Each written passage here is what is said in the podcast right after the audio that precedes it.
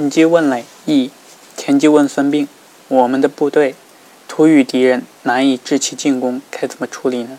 田膑回答说：“这是聪明的将领提的问题，这是一个人们常常忽略看重的问题。”田忌说：“你能讲给我听吗？”孙膑说：“可以。这个办法在突然陷入困境或者进入地形不明的地境时使用，也是我用以战胜庞涓或者魏太子的战法。”田忌说：“太好了，但可惜事情已经过去。”当时的情景已经看不见。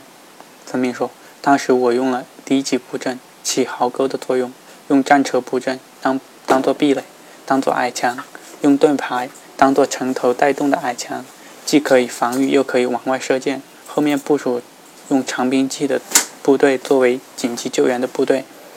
长兵器部队在后面部署，使用小矛的部队，可以用于支持长兵器的部队。”而使用短兵器的部队则用来断敌军的后路，解疲溃的敌军。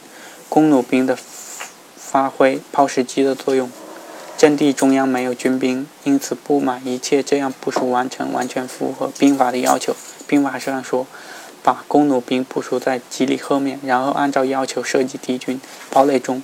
弓弩兵用几和用几的兵各占一半。兵法又说。要等派出去的侦察人员回来报告敌情后方可出击。要在离守卫阵地城远的地方设置望哨。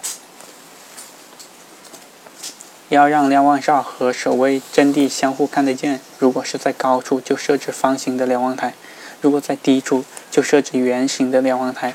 夜间用鼓声联络，白天举旗联络。